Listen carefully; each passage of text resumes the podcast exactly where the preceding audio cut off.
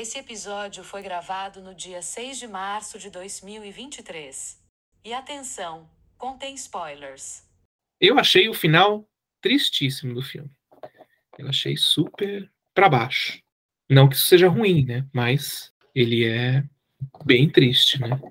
Uma coisa que ele. Eu fiquei, eu fiquei muito apreensivo pela forma como ele ia reagir à confissão dela.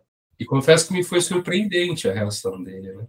É, ele, quando você vê pelo contexto, né, você vê o, o monólogo final, né, você percebe, né, que são os vivos e os mortos.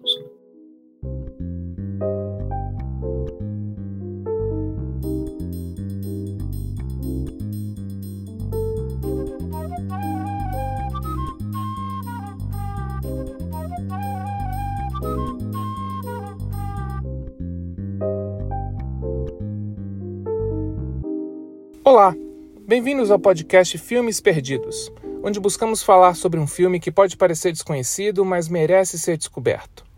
No episódio de hoje, falaremos sobre o vencedor do Prêmio da Crítica na categoria Filme Estrangeiro, na edição de 1989 do Festival Sesc Melhores Filmes. Trata-se de Os Vivos e os Mortos, produção de 1987, dirigida pelo lendário John Huston e protagonizada por sua filha, a não menos prestigiada Angelica Huston. Ele conta a história de um casal que vai a uma festa na casa de três senhoras solteiras, e durante essa festa são detalhados aspectos da cultura irlandesa do início do século XX. A propósito, podemos dizer que este filme é sim um projeto familiar, já que além de John e Angelica, temos também o filho Tony Houston assinando o roteiro, adaptado de um clássico conto de James Joyce. O filme é dedicado a Maricela, cuidadora de John e sua derradeira paixão até o fim de sua vida. Falando nisso, este é nada menos do que o último filme de John Huston, que com mais de 80 anos comandou a produção numa cadeira de rodas e com tubo de oxigênio. Tamanha sua dedicação à função. O filme foi lançado postumamente, meses depois do seu falecimento, e foi indicado aos Oscars de roteiro adaptado do já mencionado Tony Huston e figurino da aclamada Dorothy Jenkins. Fiquem agora com um debate sobre o filme, onde eu, Gabriel Escudeiro, troco uma ideia com Estevam Mazuia, Gabriel Campos e Juliana Inglesi.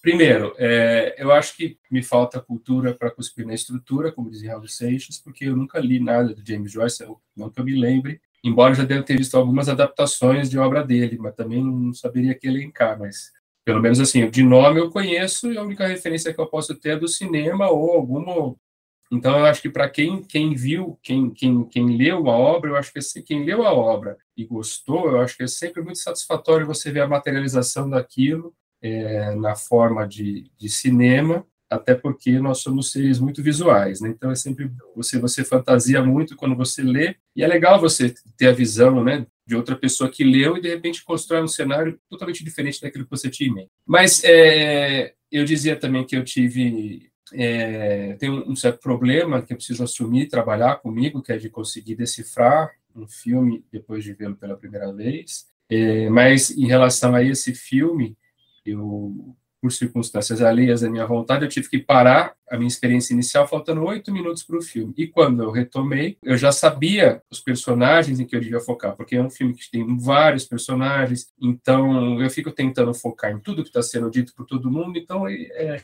eu perco, perco, vou perdendo esses detalhes. Eu não sei mais quem é o quem é o homem que falou que falou A, se é o mesmo que falou B, ou a mulher. Eu, eu me perco nisso. E quando eu tive, quando eu retomei, né, eu já sabia, porque nos, eu já tinha entrado no, no, nos oito minutos finais em que você tem a, a, cena entre o casal.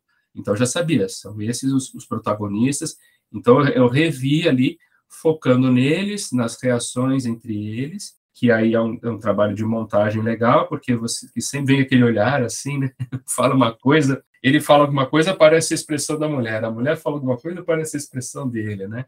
Então aí o filme já, já ganhou mais comigo, né? Já fui, o, o Gabriel tinha, tinha dado a deixa no, no nosso grupo de que das pistas, né? Eu quero que ele fale mais sobre isso, porque certamente eu não captei todas as pistas como ele, ou imagino que não tenha captado. Mas, enfim, é, Aí o filme se tornou mais interessante, né? Nessa, nessa revisita que eu fiz, sem saber ainda o final. Né? Porque quando chegou na parte que eu tinha parado, aí eu voltei para a velocidade normal ali e pude, e pude degustar o, o final. Sabe que eu não. Eu vi o filme inteiro de uma vez só, super bem.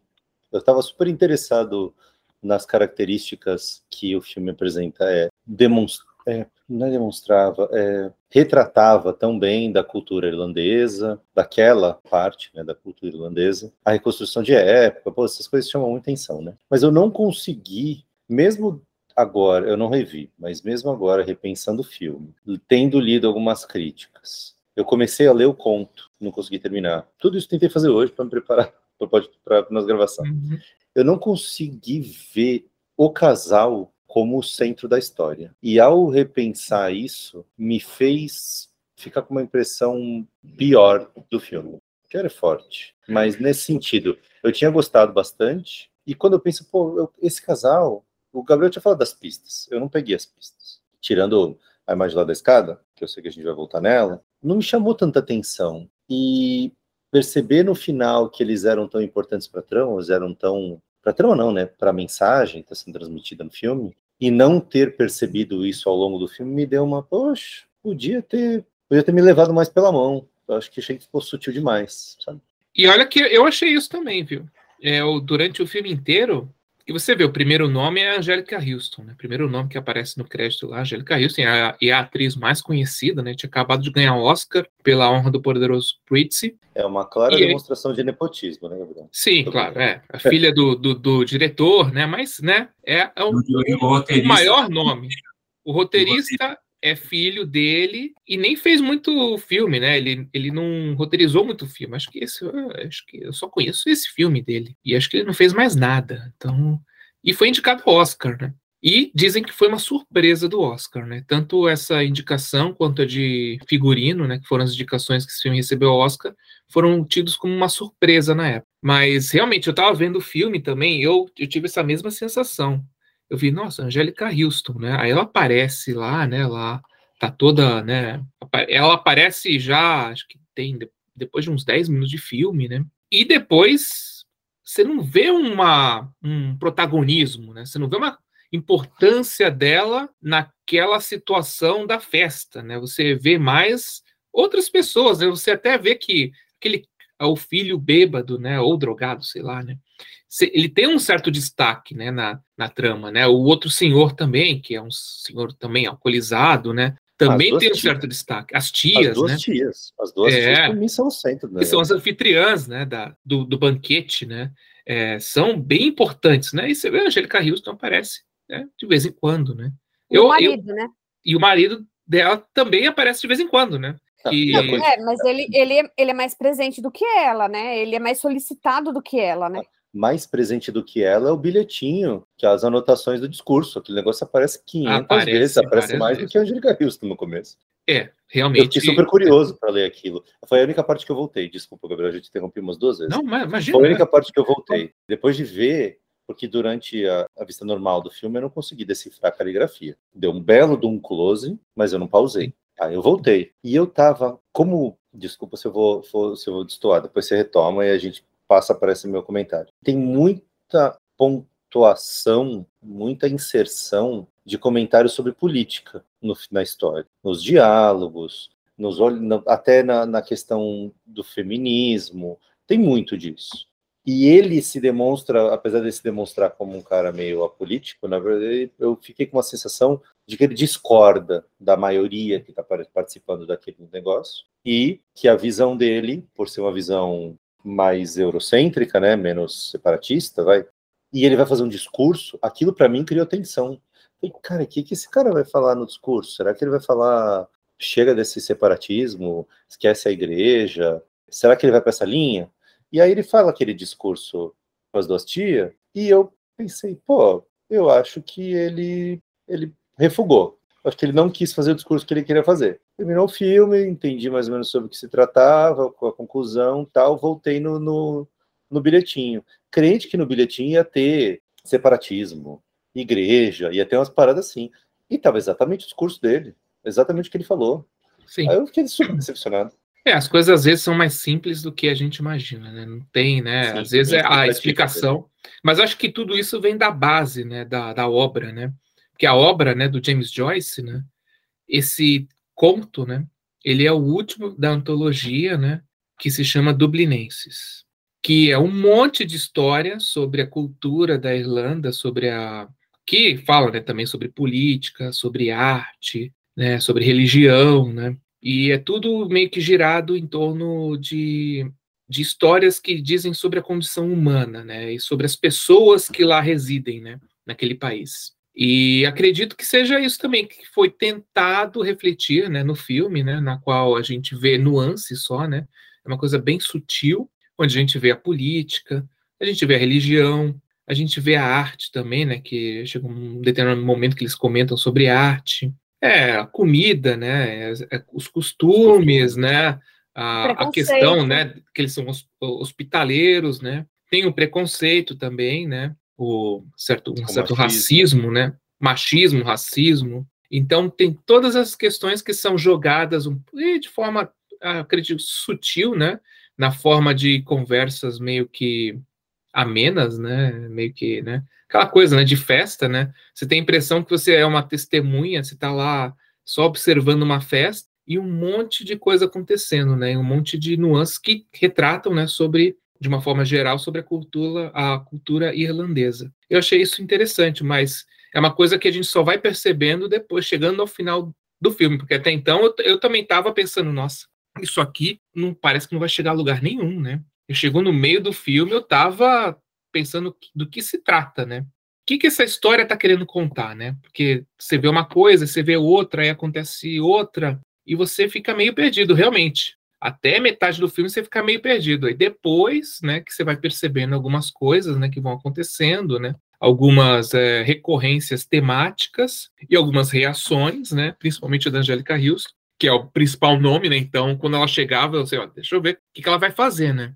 alguma coisa vai acontecer, né? E aí você prestava atenção na, nas reações dela. Aí sim que você vai percebendo, né? Que foi por isso que eu falei, né? Daquelas pistas, né? Que vão é, sendo jogadas aí no decorrer da festa, que servem meio que como um gatilho para ela, né? Isso está falando da representação dos costumes. Uma coisa que eu achei super interessante em relação a essa representação é que o filme faz parte do acervo do Museu de Arte Moderna de Nova York e ele fez parte de uma exibição que o MoMA fez 2016, acho por aí, sobre como Hollywood e o cinema falado em inglês né, representava, tentou representar a forma como as pessoas querem se expressar, querem ser vistas. E ele foi usado como um dos exemplos da, da, de, de, uma boa representação. E acho que justo, né? Achei justo também essa declaração aí. E você, Ju? Não, então, assim. Quantas é... vezes você dormiu? Não, então assim, eu fui assistir ontem, a primeira vez tentar. Aí, como eu tava com sono, né? Porque a gente chegou tarde aqui, aí eu acordei, porque não adianta, é seis horas da manhã eu tô acordada, posso dormir qualquer hora. E aí eu falei, não, não vai rolar, e aí eu dormi. Aí depois chegou a noite, tinha feito todo mundo de coisa aí, eu falei, ah, então agora eu vou tentar ver de novo. Aí eu consegui ver 20 minutos do filme. Aí eu falei, gente, eu não consigo. Eu não sei se a versão que eu vi no YouTube, a imagem tava muito ruim. E aí, cara, aquilo assim meio que me desanimou, sabe? Eu tava assim meio, por que eu tô vendo esse filme? Aí hoje eu não tinha uma janela, tinha uma porta balcão lá na escola, né? E aí eu falei assim, não, levei meu computador, falei, vou assistir, de repente numa tela menor, em vez de da televisão, tal, flua melhor. E aí, como o Gabriel tinha falado do negócio das pistas, eu fiquei assim pensando, meu, será que é? Porque você começa a reparar, eu comecei a reparar no sapato dela, né? Porque eles chegam, eles tiram, né? Eles vão cada um para um, um cômodo, assim, para se arrumar. E aí ele tá com aquela galocha que se vê que era uma coisa super inovação, né? Usar aquela galocha, não sei o que e tal. E aí mostra ela colocando sapatos, né? Aí aparece bem a meia, e é, quando ela levanta, o vestido cobre o sapato. Eu falei assim: meu, deve ter alguma coisa no sapato. Aí eu fiquei esperando. E aí nada. Aí depois, assim, olhar, né? Parecia que tinha muito olhar. Inclusive, ele começa o filme meio que criticando a mulher, né? Falando que ele, ele tinha se atrasado de tanto que ela se arrumava. E aí, não sei, mas me deu a impressão que eles também não tinham um casamento legal ali. Tanto é que tem uma mulher que começa a piscar para ele lá, e ele fica meio, né? Depois ele só, só muda, acho que, de ideia porque a mulher era eles... Era bem militante, né? Um negócio assim tal. Eles ficam separados a festa inteira. Toda, toda. Aí depois também, quando vem lá aquele jantar, né? E vai cortar o peru, eu não sei se vocês perceberam, mas o primeiro pedaço, a câmera vai passando e vai mostrando aquele, aquele pedaço de peru. Eu falei, meu, tem alguma coisa desse peru. Então eu fiquei procurando coisa ali o tempo todo, entendeu? Ah, será que é o pudim? Será que é isso? Será que é aquilo? Então, assim, eu não sei, para mim foi um filme difícil. E aí, quando acabou o filme, sabe quando você fica assim, pensando, mas o que, que tem a ver? O que, que esse diálogo tem a ver? Então, assim, eu fiquei a tarde inteira pensando. Aí, depois que eu fui ler o texto do Gabriel, que aí a coisa foi meio que formando na minha cabeça, entendeu? Mas não foi algo assim que, ah, beleza, assisti, nossa, que surpreendente. Não foi. É, eu acho que essas pistas aí, acho que elas, por, por eu ter falado, né, vocês começaram a achar que era uma coisa dificílima de, de se pegar, né, mas acho que é, é, é mais simples do que a gente imagina, né, e às vezes a gente fica preocupado né, em ver alguns detalhes, né, e aí acaba, né, que a gente ficou tão preocupado como, em ver os detalhes. Né? E como é, tem a, essa questão da morte no título do filme, eu achei que alguém ia morrer, entendeu? Aí, quando apareceu o peru, eu falei assim: meu, alguém vai morrer engasgado com o peru, né? Deve, deve ser alguma coisa assim. Tem alguma morte, tem alguma coisa, entendeu? Ou então é que nem a história dentro dos outros, né? Que, é, na verdade, todo mundo tá morto lá, né? É, sabe uma coisa assim, meu? Eu, eu, eu fiquei esperando uma desgraça, entendeu? Então, aquele aquele cara que, que era o, cara que bebia lá, né? Que a mãe estava toda preocupada. Eu falei, meu, é ele que vai, vai ter um ataque e vai morrer. Ou então é a mãe que vai morrer de desgosto. Então, eu fiquei esperando alguém morrer, entendeu? E, e aí. Quando a velhinha morreu, você fala, pô, morte chata. Não, então, mas. Né, você percebe que aquilo lá é um diálogo ali que você é. fala, meu, mas aquilo aconteceu mesmo, ele tá prevendo aquilo. Aquilo ali tá com cara de flash forward ou, uma, é, ou sabe, só a imaginação assim, não, dele. O cara, o cara tá imaginando que aquilo, ah, então quando ela morrer, aí ele tá imaginando quando ela morrer. É. Então foi uma coisa assim, para mim, não sei, assim, eu me senti meio ignorantona, assim, vendo o filme, entendeu? Então, Sabe?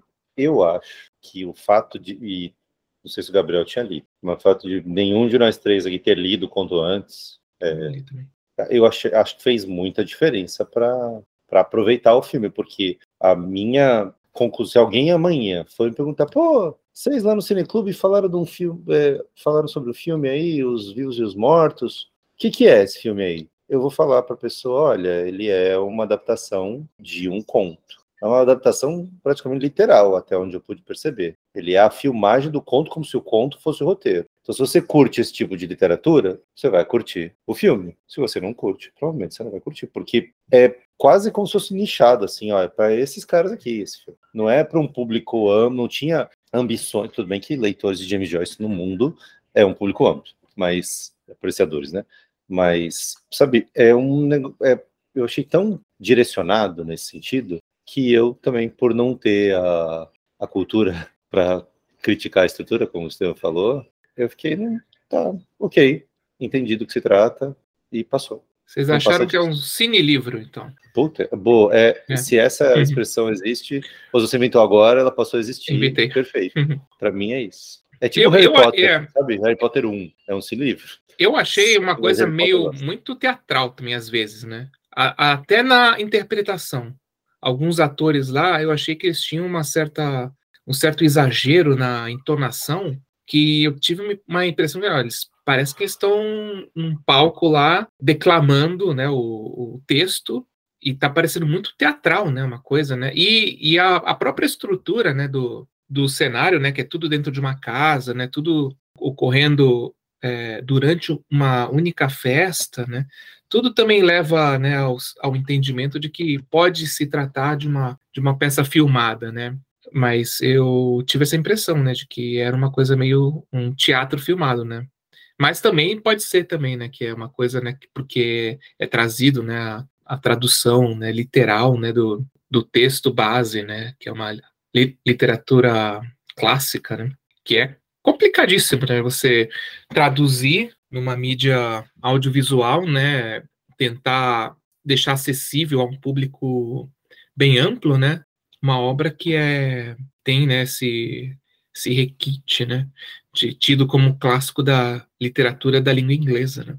Então, mas você... É, não, pode falar, Gabriel, depois eu falo. Você falou da festa.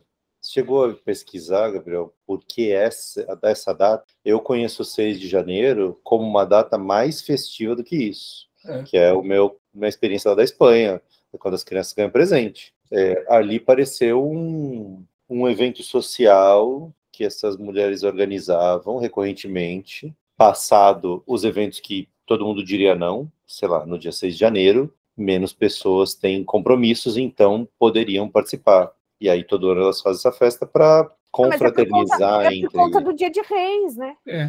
É, mas Eu vi aparecido como um dia de ação de graças deles. Então, mas é em, com- em comemoração do dia de reis, né? É. podia ter sido um jantar normal. O fato de ser o dia 6 de janeiro não é relevante ali. Ou é, e eu perdi. Acho que talvez para a Irlanda seja alguma coisa que eles deem importância, né?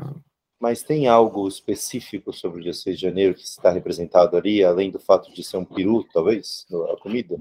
Não tem, assim. Não. Eu não vi nenhuma É, marcação, né? de- Só o peru, né? E o fato de estar nevando, né? É a época do ano onde neva, né? No começo eu até fiquei meio perdido com isso, achando que era Natal. Parece. mas eles falam o que tinham feito no Natal, o que tinha acontecido no Natal, Uhum. falam do ano novo, eu falei, Vixe, não sei quando é isso, é depois. Não é muito depois, porque tá inverno, mas é depois. Eu não, não me localizei, velho. Quando o velhinho tá subindo a escada com as florzinhas, ele fala, dia de reis. Ele fala. Que ele, ele, ele, ele faz até uma, uma referência aos três reis magos, né? Porque ele traz os presentinhos lá e aí ele Amiga. faz uma. Verdade. Ele fala da mirra. Não tinha caído a É, foi, foi aí que eu falei, ah, peraí, né? É, Foi aí que eu dei uma. Na verdade, eles, fa- eles falam epifania, acho. Mas acho que é o termo que eles usam lá, né? Ah, Pra gente seria o dia de reis, né? Será que é por isso, então, a data? Porque a conclusão da história é o Gabriel tendo uma epifania. Então, é uma Ah, sim, epifania é. no dia da epifania? É, pode por ser, é, realmente é. Tem uma relação aí, né? A epifania que acontece numa, num dia de epifania, né? Eu te interrompi, Ju, você ia falar alguma coisa.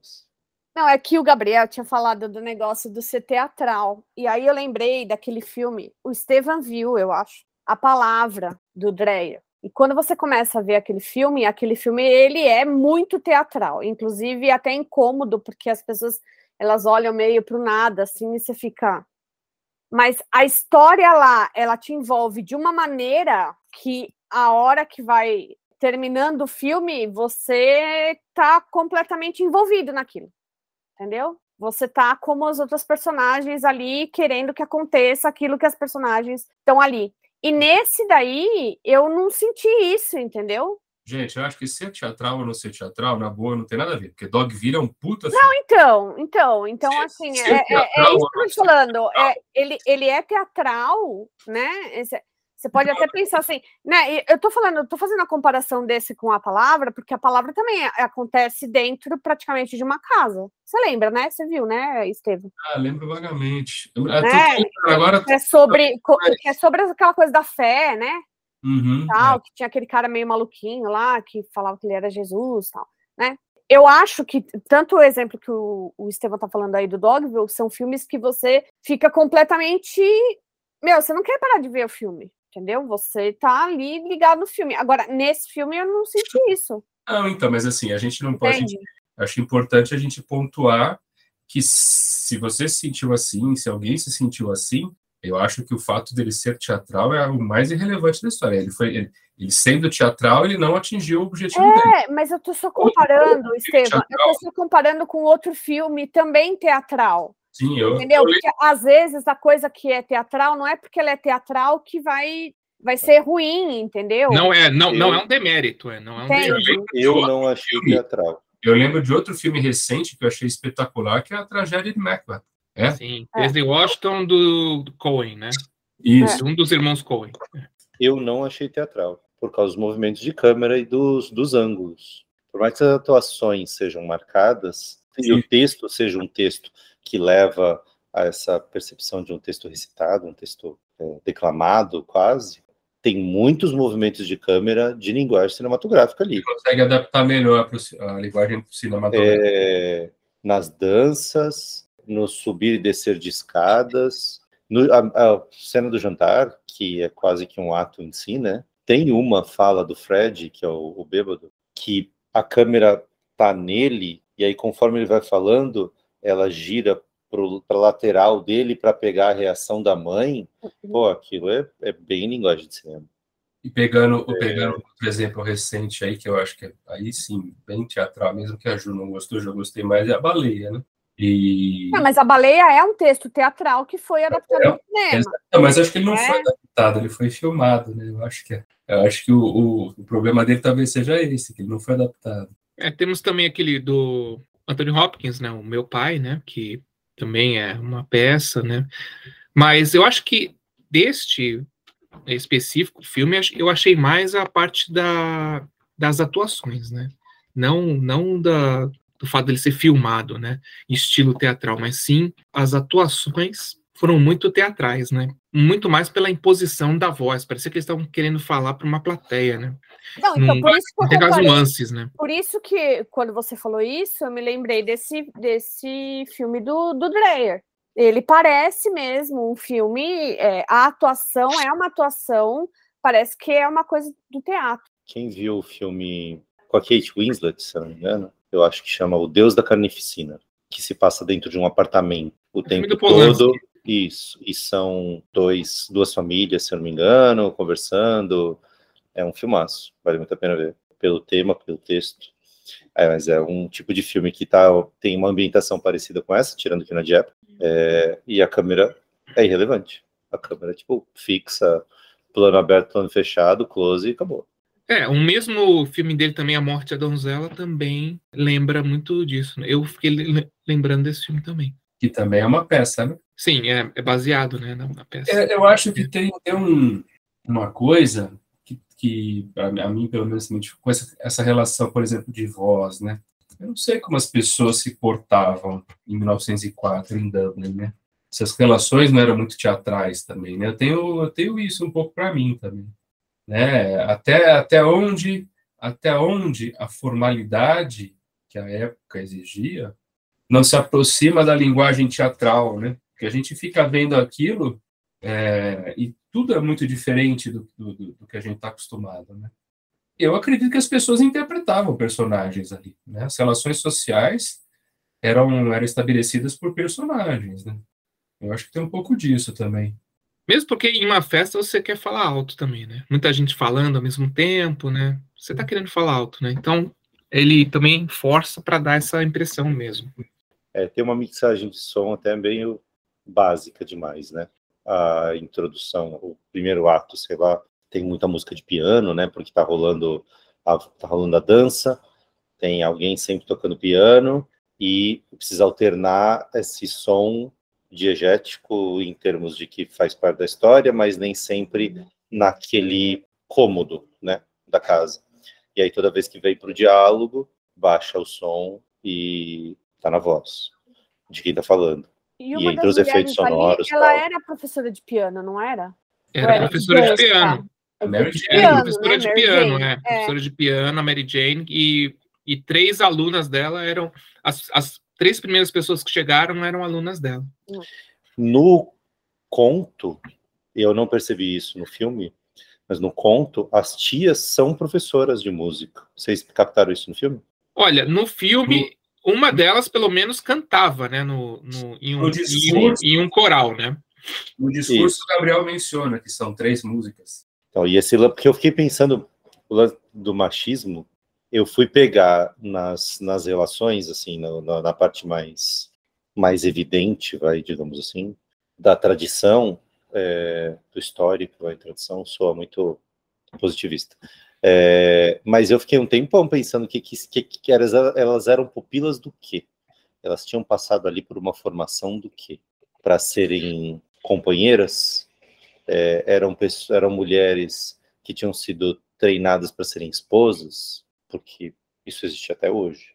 Essas casas que, ainda mais casas que têm alguma conexão religiosa, que recebem meninas e falam, ó, vou te ensinar a ser uma excelente esposa. E aí, em determinado momento, em que, olha, aqui minhas meninas, vou apresentar, uma é boa do bordado, outra é boa da cozinha, e aí faz um jantar é, e convida uma galera para conhecer as meninas para ver se arruma um casamento. Se fosse uma, uma, uma feira, né? Feira de exposições aqui, peraí. Mais ou menos isso. Para mim era isso que estava rolando. Eu só fui pegar o- a conexão com a música mais para frente e esclarecer quando eu li o, o conto, ou, pelo menos a primeira parte que eu li do conto. Aliás, uma, uma das melhores cenas, né? Pelo menos uma que traz bastante informação, né? É a cena em que a velhinha canta, né? Porque não só o tema da música, mas também o que acontece durante a música, né? Durante a música você vê as fotos, né, antigas, né?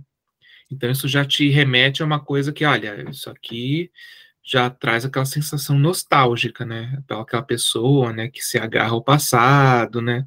Que, né, que pensa, né, nas coisas que, que aconteceram, né, e tudo mais. Tinha um bordado, vou ver se eu acho essa, essa cena do bordado. Tem um texto tinha um bordado, né? Que era meio sugestivo também relacionado a isso. Deixa eu ver se eu localizo ele aqui. Então, e tem uma troca de olhares do Gabriel e da Greta nessa hora também, né? Não é nessa hora? Eu acho que é, e eu, eu entendo essa como uma das, das, das pistas, né? Que a gente vê a música, né? A gente vê o que acontece né, durante a música, a gente vê o tema da música e a gente vê a reação da Greta, né? Depois. Greta é a nacionalista. É a Angélica Houston. A Angélica Houston. Ele também é o primeiro a aplaudir a poesia. O senhorzinho lá recita a poesia tal. Fica todo mundo meio inebriado. E aí ele quebra o gelo ali batendo palma. E na hora que ele bate palma, ela, ela, aí você pega um olhar dela bem contrariado também. É, eu acho que é típico de uma relação desgastada, né? Que, que qualquer que é uma outra pista também que acontece no, no, essas pistas que eu falo é foi a música da velhinha, o discurso do, do, do cara, né? e o, o discurso final do, do Gabriel também no, no jantar, né? Então acho que toda essa temática reunida e também o fato de da, da Greta também ter falado para o Gabriel, é, chamado ele para ir passar férias num lugar, e ele falou: não, então, se você quiser, você vai sozinha. Eu não vou lá, não. Também é, foi uma dessas outras pistas que eu vi durante o filme que eu pensei: ah, não, isso aí deve ter alguma conexão, né? E aí tudo se juntou depois ao final, né? Que são aqueles oito minutos finais, né? Que o Esteban decidiu deixar para apreciar depois, né? Que é justamente lá que eu vi realmente um sentido no filme, que até então eu estava meio que perdido. Mas aí chegando ao final, você vê, não, agora eu entendi.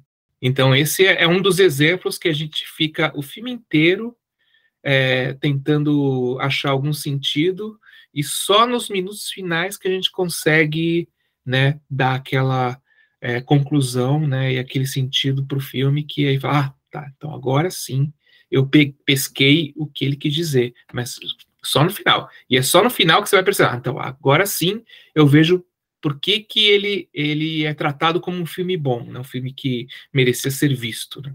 E só no final que ele se mostra também um marido preocupado com a esposa, né? Porque é só quando eles estão ali naquela carruagem indo embora que ele pega na mão dela, ele beija a mão dela, porque durante a festa eles não ficam juntos.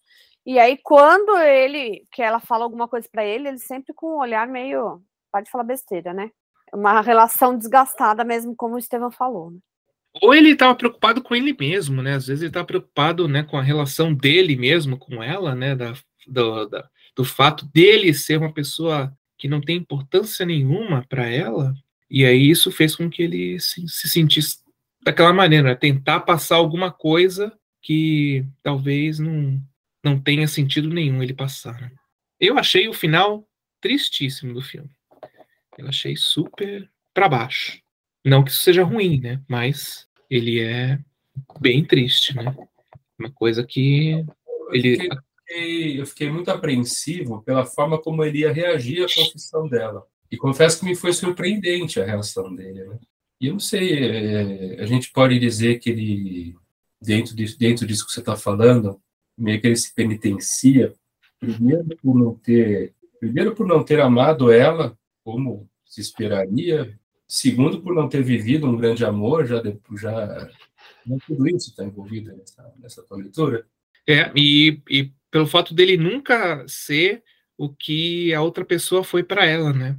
Sim. Ele, ele nunca será aquilo, né? E ela nunca vai sentir nada é, perto do que ela sentia por aquele outro rapaz, né? Mas isso tem isso tem um, uma porta para uma outra grande discussão, que é uma relação que não se permitiu o desgaste, né? A relação dela com o rapaz, né?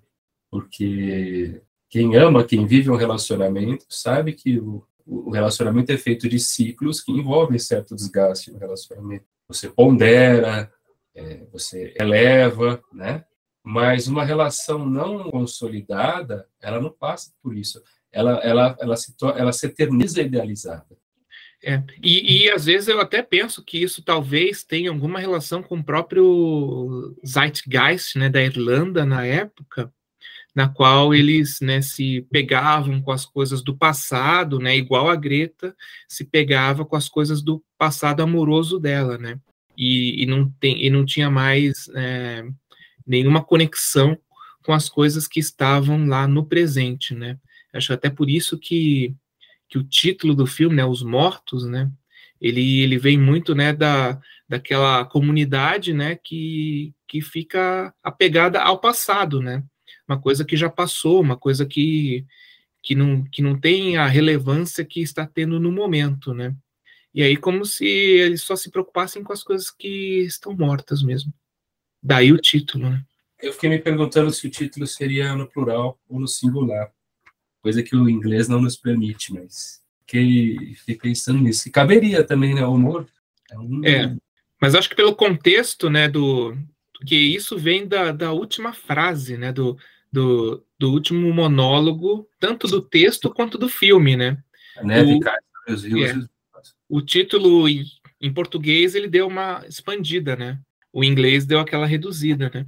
Mas acho que, é, ele, quando você vê pelo contexto, né, você vê o, o monólogo final, né, você percebe, né, que são os vivos e os mortos. Né?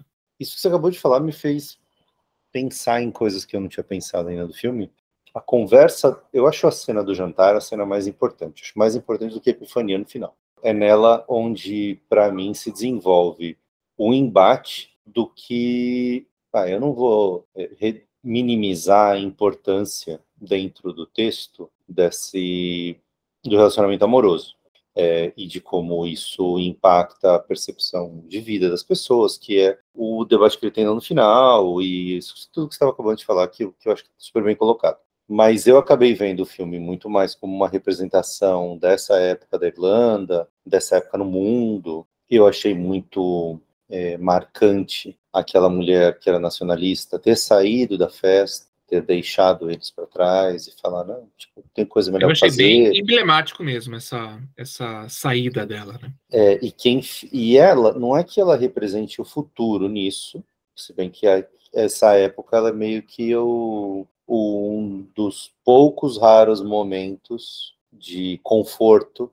que essa região vai viver antes de começarem as duas grandes guerras. Mas a conversa que está rolando lá no jantar, ela é um monte de pessoas falando desse saudosismo e do quanto elas valorizavam o que tinha lá atrás. Os novos, que são as pupilas, falam um pouco, tem uma, uma, uma ruiva lá que se atreve a falar uma coisa ou outra, mas ela é logo rebatida. Os únicos dois distoantes são o Bêbado e o Gabriel, que é o que tenta não se posicionar muito, mas ele deixa claro nas poucas conversas que ele tem que ele não, não compactua de tanto saudosismo. Inclusive, essa história da galocha é já uma pontuação logo no começo do filme de mostrar, ah, gente, a gente aqui tá usando galocha, lá todo mundo usa galocha, é muito mais fácil usar galocha, vamos usar galocha porque protege o sapato. Vocês não usam, não sei porquê, só porque quer ser irlandês puro. E aí você falando agora, me fez pensar se os mortos não são exatamente esse grupo não no sentido é, do filme os outros que eles estão mortos e são fantasmas,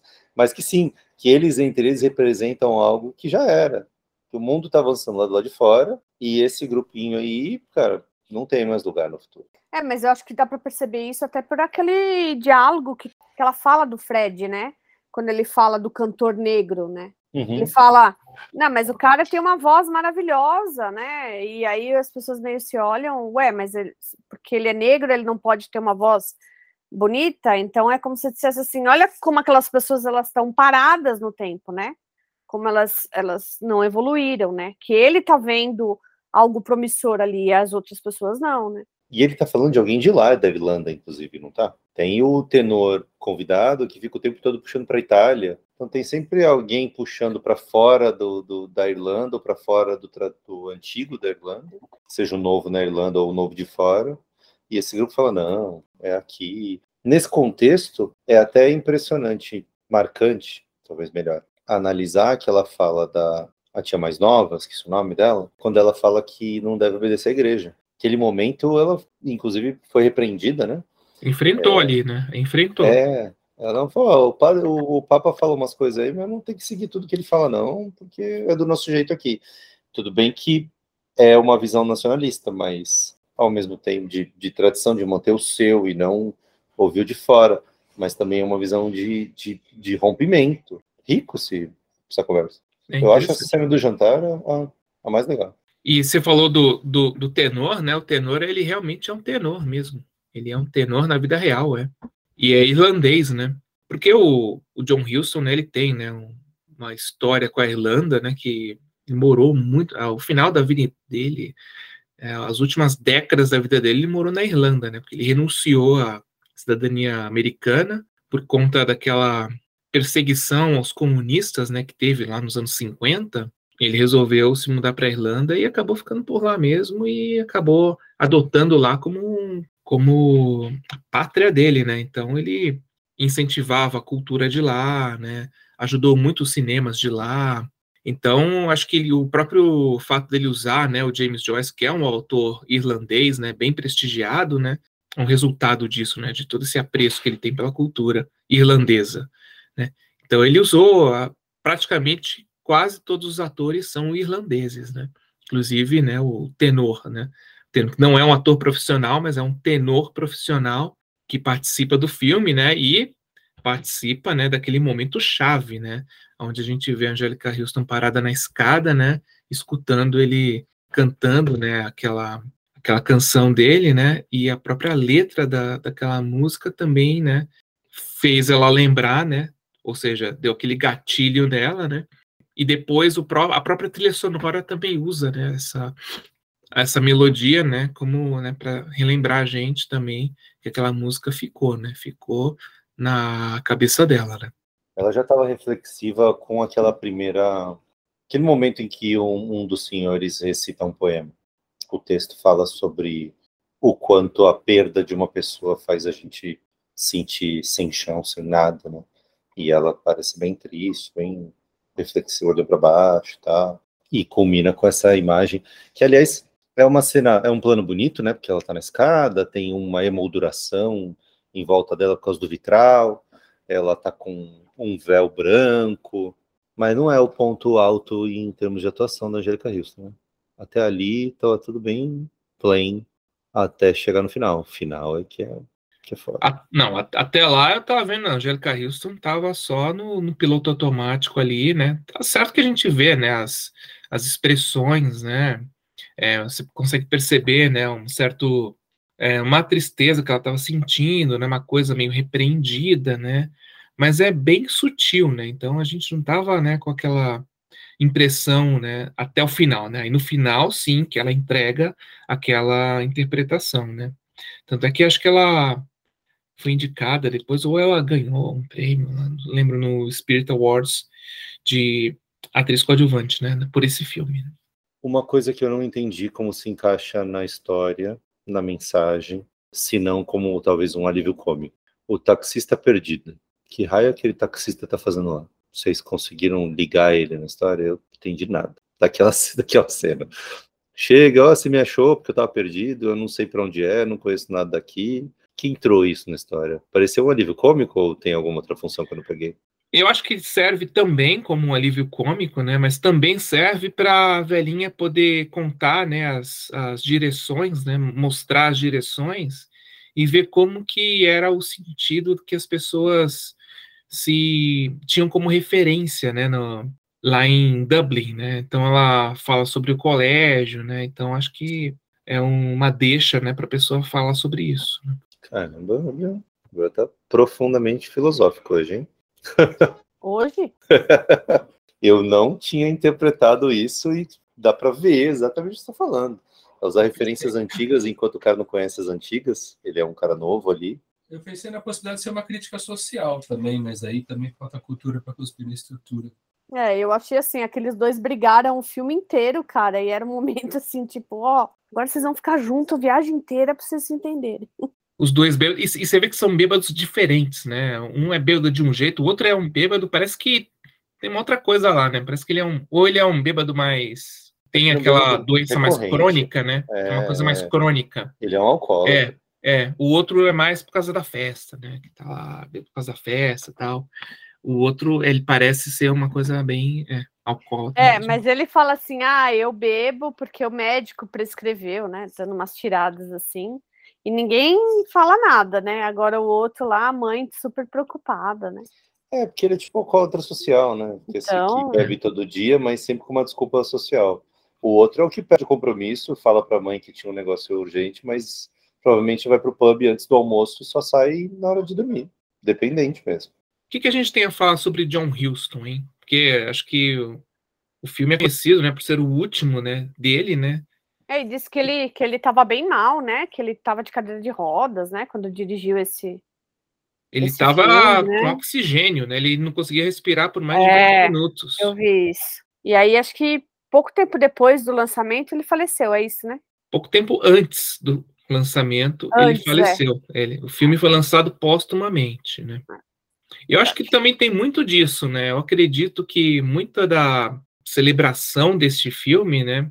Acho que tem muito a ver com a própria figura do John Huston e o fato desse ter sido o último filme dele de uma carreira de mais de 40 anos, né? Onde a gente vê desde lá o primeiro filme dele, né? Que foi o Falcão Maltês. Ele já mostrava, né? Aqui ele viria, né? Porque é, é um filme tido como um marco, né? Do tanto do cinema mundial, mas também do próprio gênero, né? De filme noir. E aí ele ganhou Oscar, né? Pelo Tesouro de Serra Madre. Ele fez lá o, os. Acho que, eu acho que o nome em português é Os Desajustados. É o The Misfits, que é o com a Marilyn Monroe e o Clark Gable, né? Foi o último filme dos dois. E, né, a, o, o meu primeiro contato com John Huston foi o A Honra do Poderoso Príncipe. Foi ju- justamente esse A Honra do Poderoso Príncipe que eu assisti quando eu comprei, né, a fita da Videoteca Caras, número 2, onde, né, é, estampava lá Angélica Houston, o Jack Nichols, e aí lá a honra do poderoso Príncipe, né, que é com a, acho que é com a Kathleen Turner também. E eu achei bem interessante. Na época eu assisti, eu lembro que eu achei o filme legal, né, mas eu acredito que talvez, né, por exemplo, esse filme de agora, o, Os Vivos e os Mortos, se eu visse na minha época de adolescente, acho que eu ia achar ele chatíssimo. E eu ia falar para todo mundo, não, esse filme é muito chato, não ia recomendar para ninguém. Agora, vendo, né, e foi a primeira vez que eu vi, né, eu acho que vendo agora, nesse momento da vida, acho que eu tenho uma impressão e uma avaliação diferente, né, eu, eu consigo apreciar melhor o filme, né, então acho que eu vendo agora, eu, eu vi ele já achando que o filme foi bom, né, uma coisa que acho que não aconteceria se eu visse quando eu tivesse lá meus 15, 16 anos. Esse A Honra do Poderoso Príncipe foi o Canto do Cisne dele, né? Última indicação ao Oscar que ele teve. É um filme que recebeu oito indicações. Eu tenho uma memória de criança desse filme. Não sei, não lembro se eu cheguei a assistir esse filme. Se eu assisti faz muito tempo, não me recordo. Se vi no cinema, se vi depois quando eu, quando eu comprei videocassete no começo dos anos 90. É um dos filmes que eu preciso rever. Mas é um filme que foi indicado naquele ano do A Cor Púrpura e do Entre Dois Amores, né? A Cor Púrpura, Entre Dois Amores, A Testemunha, e ele foi indicado a melhor diretor, já com, já com uma idade, né? Quantos anos ele tinha ali? Ele era Ele de... tinha próximo dos 80 anos, acredito, né? anos, né? O Tesouro de Serra Madre é de 1948, quer dizer, 40 anos depois, Ah, sim. ele estava lá novamente. No... Eu não sei até que ponto também não, não pesou, né? Não posso falar muito sobre o filme, porque nem sei se eu assisti, não tenho lembrança nenhuma do filme. Mas certamente deve ter pesado muito essa, essa idade dele para fazer uma homenagem mais para ele com essa indicação, né? Ah, sim, é. E, é ou então é, a gente pode ver que nem o, o Tarantino, né? Ele, ele não quer fazer filme quando ele estiver mais velho, né? Porque ele acha que ele vai perder a mão, né? Então, talvez tenha dessa também, né? Ele já estava muito velhinho, né?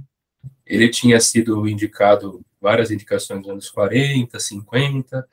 Aí ele recebeu uma indicação em 64 como ator coadjuvante, é, uma indicação em 76 é, como roteirista e depois essa em 86. Então, em, em 30 anos ali, ele recebeu três indicações. nos últimos 30 anos da carreira dele. E lembrando que Os Vivos e os Mortos recebeu a indicação de roteiro, que é do filho dele, né? E de figurino. Figurino. E foi o ano em que quem levou a maior parte das premiações foi o último imperador. Né? E a figurinista, aproveitando para dar a informação completa, é Dorothy Dickens. Ela ganhou Oscar por Joana Dark, de 48, do Victor Fleming. Depois ela ganhou em 51 por Sansami Dalila, de Cecil B. DeMille. E ganhou por A Noite do Iguana, do John Huston, de 1964. E ela teve várias indicações. A última indicação dela foi também pelo Os Vivos e os Mortos. Ela faleceu em 95, Dorothy Dickens. Ah, ela também ela é figurinista do Noviça Rebelde. E foi indicada ao Oscar por Noviça Rebelde. Olha só, então é um nome bem, né, bem prestigiado, né? Então, Os Dez Mandamentos também. ou seja, grandes épicos, grandes clássicos, né? Filmes de época. Nada mais justo, né, do que dar uma indicaçãozinha para ela aí nesse filme, né? O último filme do John Huston, é, o último filme dela também, né? Filme de época. Também fez o maior espetáculo da Terra, mais um figurino assinado pela Dora. Deve ser tudo mesmo estúdio, não? Por levantar aí, ela devia trabalhar com um estúdio específico e era a principal figurinista do estúdio, estava sempre nos, nos grandes filmes. 20th Century Fox, talvez. Vamos para as notas? Opa! Qual, é, qual será o critério dessa vez, hein? Esse filme, o máximo que tem são algumas velas, né? Não, tem Eu muitos achei. é, flocos, tem muitos flocos de neve, a gente pode falar. Quantos flocos de neve cada um dá? É, teve um, um pudding que não queimou, mas não estava com uma cara muito boa. Eles botaram fogo lá. Ah, e a gente viu um filme que botaram fogo em alguma coisa. E é o que menos se espera de, E de aquele peru tava mirradinho, né? Falei, gente, vai dar pra todo mundo esse peru aí? Não tava? A gente tá acostumado a ver aquele É, filme. será que é? Será que- É, será que vai dar para todo mundo, né? E parece aí não parece que não vai dar para todo mundo, né? Não Não sobrou nada, né? O, o creme de maçã no peru. Não sobrou nada do, do, do peru.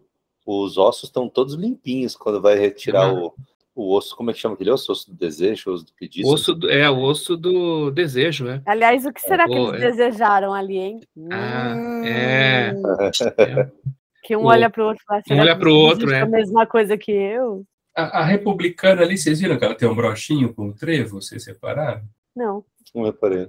Ela tinha um brochinho aqui em formato de trevo. Trevo que é o símbolo, né, da Irlanda, não é? Uhum. Que tem lá o é o le, né, que é duendezinho lá com trevo.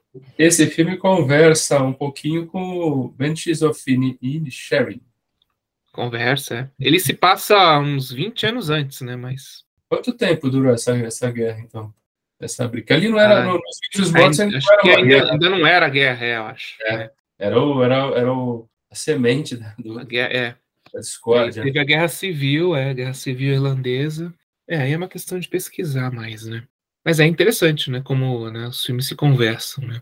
E o Gabriel falou em vela, achei muito boa a fotografia quando eles é, mostravam as velas, né? É, eu achei bem, muito bem feito. né? Não sei se a iluminação lá que eles usavam é uma iluminação artificial ou se foi da própria vela, né? Mas eu achei bem, bem colocado na tela, né? Quando as velas apareciam, né? Naquelas cenas mais importantes, né? Dos quando tocava um piano e tudo mais. Gabriel, Eu- eu- o teu 8. Pelo- pelo- pelos, pelos, pelos comentários que eu tinha visto, eu imaginei que a nota do Estevam e da Juliana fossem menores do que a, a que eu vi xeretando no Letterboxd. Ah, Que eles deram três estrelas. Tá Três bom. estrelas, eu acho o filme bom. É um Tá filme é, recomendado, recomendado, dá pra ver, né? E a- antes disso, pelo que eu tinha percebido lá, é que não era, né? Olha, não entendi nada, achei chatíssimo, gente. Olha, não, eu não sei o que eu tô fazendo aqui. Eu não sei se eu vou participar dessa sessão. Vocês têm certeza que vocês querem fazer sobre esse filme? Eu, eu, eu senti uma coisa assim. Eu senti, por exemplo, gente, vocês têm certeza que vocês querem falar sobre esse filme? Porque eu tô assistindo e eu tô chegando no final e tô achando que não vai dar caldo. O filme tem uma grande virtude. É curto. Então isso ajuda bastante. eu, ele consegue fazer com que eu o tolere de uma forma mais, mais prazerosa, né? Porque se ele, se ele me vem com, com duas horas e meia para chegar naquela conclusão. Não, duas horas e meia da tiazinha cantando e o piano, não É. ia dar. Não, ele fala: olha, eu vou, eu vou, eu vou fazer um acordo com vocês aqui. Vocês vêm ao cinema, vocês assistem o filme, e eu prometo entregar o resultado da forma mais breve possível, né? Vocês vão, vão se sair recompensados. Eu acho que é uma virtude, porque não tinha por que se alongar mais no filme. Não tem mais Apesar assim, que a gente viu três horas de uma mulher é, cortando batata. mas que ali cabia, é, ali cabia. Tinha tudo a ver com tudo a ver com a ideia, né? Pra que, que esse cara vai se estender duas, três horas nesse filme? aí? Ele quer chegar aonde? O Jean de Almada poderia ter feito 72 horas de filme. Para alegria do Gabriel, que quem não tá vendo a cara, a expressão dele agora. Bom, Quem não tá filme, tendo prazer de ver a esse filme é a filmagem de um conto. Ele assistiu Bom. como se fosse uma série, né? Ele assistiu uma série, né? Ele falou: Ah, tô vendo a primeira temporada aqui, tô no James 15 Wan. episódio de Jin Sim. Jin Wan, né? Pô, e tem outra forma de ver aqui? Ela, ela. Uma tacada só, Gabriel. Eu Mas também você de uma é- tacada só. Vocês são fora de série. Maratonaram, mara- maratonaram o filme. Teve uma vez que eu e o Gabriel a gente alugou um filme para ver, que a gente alugou porque era terror e porque era conhecido ser o filme mais longo que tinha e tal. Seis horas de filme. A gente começou Não, a mas ver. A gente começou a ver de manhã, seis, sete horas da manhã, e foi terminar na hora do almoço, a gente viu numa tacada só. Foi descobrir depois que não era uma longa, né? Era uma série que eles tinham Uma série. juntado todos os episódios e lançado como longa. A Dança Nunca da mais- Morte do Stephen Nunca mais King. fiz isso na vida. O pessoal que falou uma barbaridade dessa não conhece Lav Dias. é, Não. Isso eu era adolescente, não tinha nada fomos ver. enganados, né? Fomos enganados, Fomos pô. Tá enganados. querendo que era um filme, filme duplo lá tal. E eu acho que era Dança da Morte, não, o nome do filme. Do Stephen King. Como é que a gente vai debater Lav Dias, hein? O trailer dele, a gente pode debater o trailer, se você quiser. O trailer tem duas horas, né? É, os curtas. É, os curtas. Ó, vou me arriscar aqui, eu não pensei em nota, não vai no, no improviso. Eu achei um filme bom. Eu não gostei, não veria de novo, não recomendaria pra ninguém. Mas eu achei um filme bom. É óbvio que esse nosso É debate. ruim, mas é bom, né? É ruim, mas é bom. Eu, eu, vocês sabem, vocês sabem que eu exercito constantemente essa habilidade que não é inata, tem que exercitar, de separar o que eu gosto do que eu acho bom. Eu não gostei, Hum. mas eu reconheço todas as virtudes do filme. E a nosso debate, o- os textos que eu li, o texto do Gabriel, todos contribuíram para apreciar mais o quão bem conectado tá o uso de tudo. Mesma coisa que a gente falou nos guarda-chuvas do amor. Como bem conectado está o uso de todas as matérias, não, todas as é, características de um audiovisual, de, de um cinema.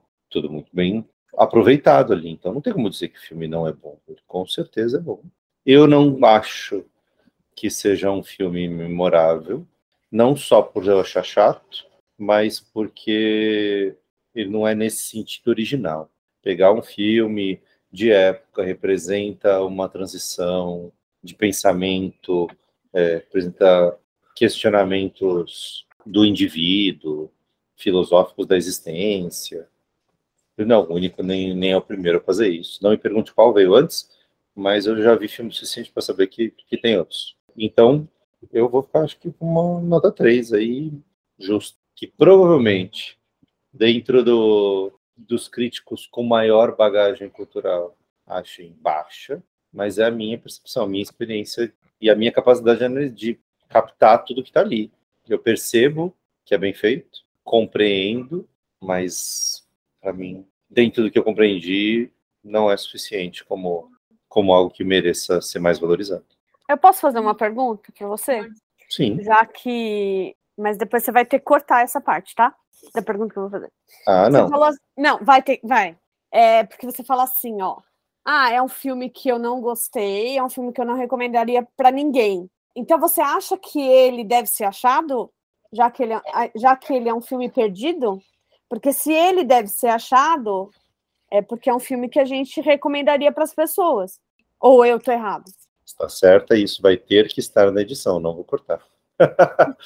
é, porque, a, a, no mínimo, eu tenho que refletir sobre isso que eu acabei de falar, do porquê ele deveria ser um, um porque é um filme que ele deve ser achado. Não, então, porque assim. Com tudo... base no que eu acabei de falar e no que eu tô sentindo agora, não. Não acho que não, então, porque, assim, ser achado. De...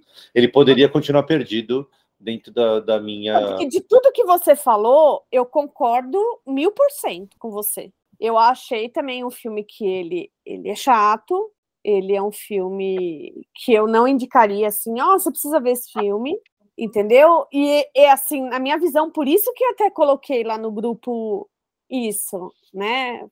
Gente, é um filme que ele merece ser achado, né? Porque a partir do momento que a gente está se propondo a, a, fazer uma coisa que é para as pessoas acharem esse filme, e aí a gente de repente tá, tá pensando aqui na minha cabeça, né? Na sua talvez. Mas que não... ele não deva ser achado, então.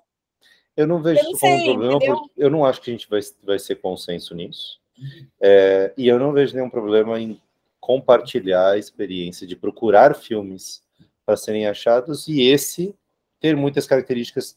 Pode ser que tenham pessoas que estão ouvindo a gente agora que depois de tudo que a gente debateu, falam, pô, eu quero ver. E aí termina de ver o filme e fala, esses caras não sabem porra nenhuma. Isso é um filme maravilhoso, obrigado por vocês terem me, encontrar, me ajudado a encontrar esse filme. Eu ainda assim acho válido. Mesmo que eu, eu com a, a pessoa que eu sou hoje, depois de ter visto esse filme, fosse falar com o eu de ontem, falava, olha, se não fosse é, o debate do, do Favorecine Clube, vê não, tem as outras coisas bacanas aí para ver, estão na tua fila, vai lá que eu acho que você vai curtir melhor a tua vida, tranquilamente. Nem toda crítica precisa ser positiva, né, e precisa ser também, né, é, falando bem, né, de alguma obra, né, a gente pode trazer filme que a gente imaginou que ia ser bom, mas acabou que ninguém gostou, né? E a gente pode falar sobre isso, né? não tem é um, problema, né? É, eu acho que ele é um filme perdido dentro da nossa proposta. A gente a gente está trabalhando esse mês com em virtude do Festival Sesc de melhores filmes. Ele foi premiado melhor filme estrangeiro. Ele está na lista dos mil e um filmes para se ver antes de morrer do Steven J. É um filme que eu particularmente nunca tinha ouvido falar que não quer dizer muita coisa, porque eu sou bem ignorante, mas é um filme, para mim, é um filme perdido, por esses fatos, e que merece, mereceria ser descoberto simplesmente pelo fato de, ah, estamos debatendo o Festival SESC, estamos, né, fizemos a nossa escolha em virtude do Festival SESC e ele venceu. E a gente tem também um, um acho que todos aqui têm essa, de alguma forma, essa, esse objetivo de, de conseguir assistir o maior número possível de filmes que estão nessa lista dos 1001 para ver antes de morrer, né? Agora, de fato, eu concordo com o Gabriel, é um filme que possivelmente daqui a 15 dias eu já tenho esquecido completamente, né? É, é um filme que eu gostei, mas a experiência foi, foi gostosa, debater com vocês está sendo especial, né? Torna o filme mais marcante, sem dúvida. Todos os filmes que a gente discute aqui eu acabo levando um pouco mais para minha vida, né? Mas se alguém perguntar para mim sobre o filme, realmente eu vou falar, ah, é interessante, é o último filme do John Huston, mas assim, olha, se você tiver uma hora e meia da tua vida, eu vou recomendar fazer outra coisa. Acho que é mais ou menos por aí, assim. É, se você quiser muito, se você tiver esse objetivo de ver os mil e um, né? Eu acho que vale para. Se você curte literatura inglesa, se você curte ah, James Joyce, é, se você se curte filme de época. É, se você não é um bronco, é... se você não é um bronco que nem o Estevam, você é fã de James Joyce, pô, sem dúvida, você vai acredito que você vai curtir muito mais o filme, né? Mas ele realmente não é um filme que pega, assim. A nota é 3, a nota que eu dei pro, pro Letterboxd, eu acho que é, que é bom, né? Não é aquele filme que, como eu falei, também tem essa virtude dele ser rápido. Você você consegue, você não se irrita, você sabe que não vai ser, não é, não, o, o, o, diretor não, não te desafia, né? Então você, você, faz aquele acordo com ele, beleza? Você fez um filme curtinho, eu vou aqui me dedicar ao seu a sua mensagem, né? Mas é muito isso. É, certamente é um filme que os fãs de James, Joyce, de James Joyce vão assim, possivelmente se, se, ter uma experiência muito mais agradável, né? Porque vão vão vão se realizar ali, vão ver elementos ali, enfim. Quem conhece a história da Irlanda, a questão do taxista, por exemplo, que foi colocada aqui, não sei, de repente tem alguma, alguma história que lá no começo do século na Irlanda não tinha taxista, e a Irlanda começou a catar taxista de fora, e eles não conheciam nada. Então, no que eu falei de uma crítica social, pensei nessa possibilidade, entendeu? E aí, de novo, é a falta de cultura para cuspir na estrutura, né? Porque se alguém sabe de alguma relação, de alguma coisa que tenha ocorrido com, né, com relação a isso, vai falar, é, não, no começo do século XX na Irlanda, era isso, assim, os taxistas não, não sabiam te levar para lugar nenhum, entendeu? Não sei.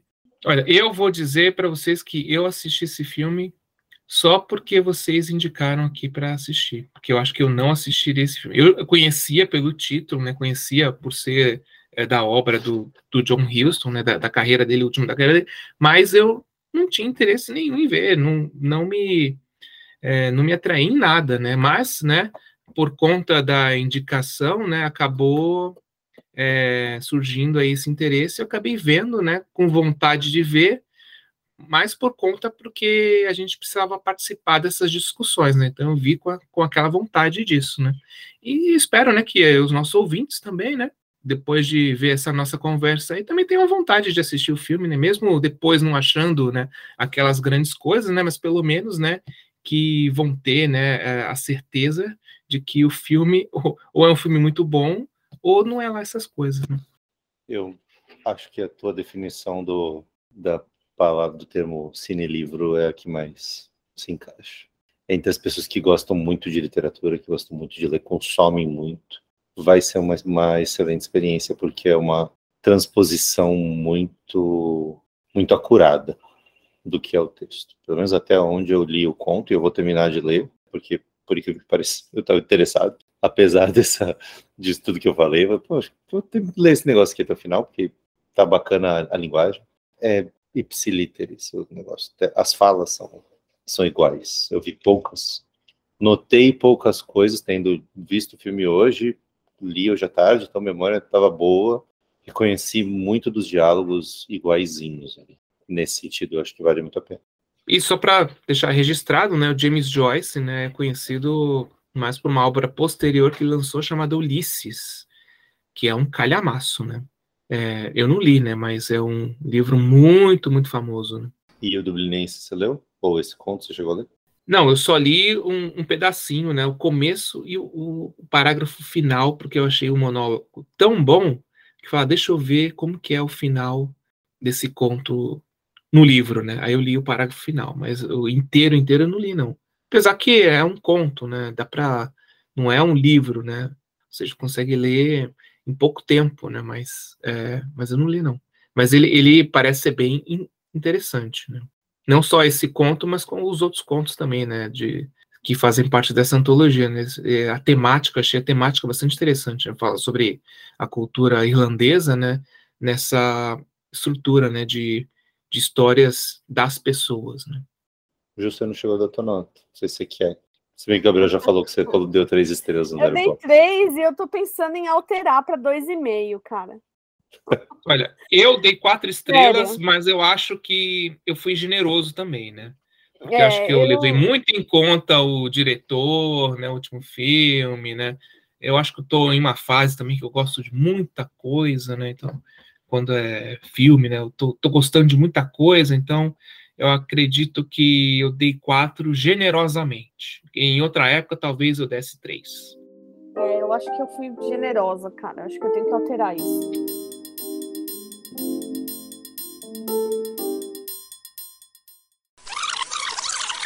Você, você mencionou, inclusive, mencionou aqui, e, me engano, no seu texto também, o papel da, do ator que é tenor. Né? Sim. Porque ele que está cantando a hora que ela desce a escada, né? Exato. Então, mas é com aquela voz, eu pensei que fosse uma moça cantando. Ah, mas às vezes é porque ele. Eu também lá, né? achei, Estevam. Mas era um homem cantando, né? Fiquei com um nó na cabeça. Uma das coisas que me deu um nó na cabeça foi isso. Pra mim era uma mulher que tava cantando. É, mas olha, é, é, que aí faltou, faltou cultura que eu adquiri aqui no Google. O tenor é a voz mais aguda, né? O baixo deve ser o mais grave. Então, o, é isso aí. O tenor é mais agudo, o barítono fica no meio termo e o baixo é mais grave. Eu devo ser um baixo. Oh, talvez um barítono, tenor jamais. Sabe cantar aquela musiquinha lá de que eles fazem celebração para as três tias? Você é um companheiro, você é um bom companheiro. Tem a, a propaganda da, da escola, não era? Não. Tinha. propaganda Não da era escola, falava. tinha uma É, tinha uma propaganda, cerveja lá que, que era o. Ninguém pode negar, né? Que é- é verdade. acho que era a- aquele baixinho da escola, né? Baixinho, Baixinho da escola, aí ele. Isso é da Kaiser. Da Kaiser. Ah, então é Kaiser. Propaganda da Kaiser, né? Kaiser, se Kaiser quiser, é uma, é uma grande cerveja. A casa é uma grande cerveja. A casa é uma grande cerveja.